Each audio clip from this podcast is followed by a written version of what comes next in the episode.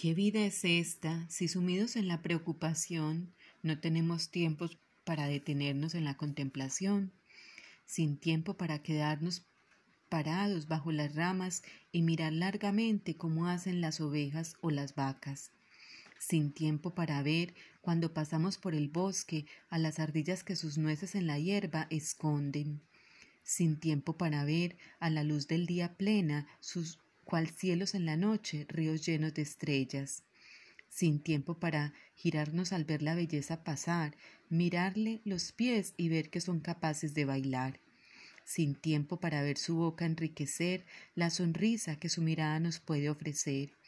Pobre vida esta, si sumidos en la preocupación no tenemos tiempo para detenernos en la contemplación. Tiempo libre. De Davis.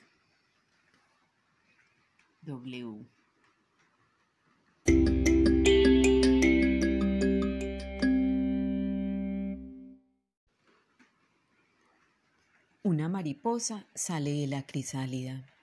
Seguro que conoces historias sobre pequeñas orugas que se convierten en hermosas mariposas. Pero ¿qué sucede mientras están en la crisálida? La crisálida de una mariposa es una funda protectora dura, como el capullo de una polilla, que impide ver parte de un proceso complejo llamado metamorfosis. En su interior, la oruga se transforma en una pupa a la que le crecen ojos, alas, patas y otras partes del cuerpo.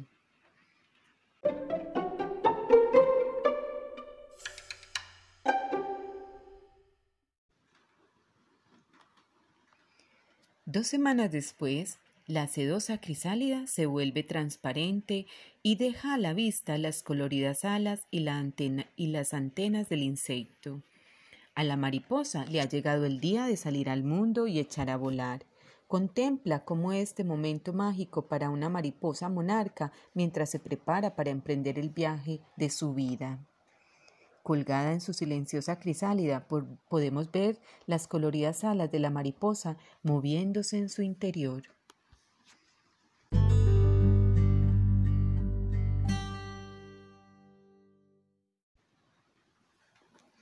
Cuando sale tiene las alas pequeñas y arrugadas y el cuerpo grande e hinchado por el agua.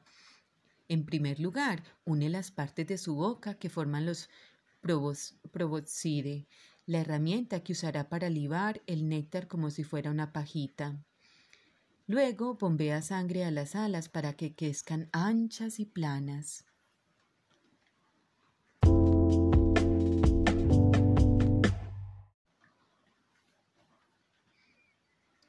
Y alrededor de una hora después de salir de la crisálida está lista para usar sus alas. La mariposa suele tardar tres o cuatro horas en aprender a volar, luego tendrá que encontrar comida y más tarde buscará una pareja con la que tendrá bebés.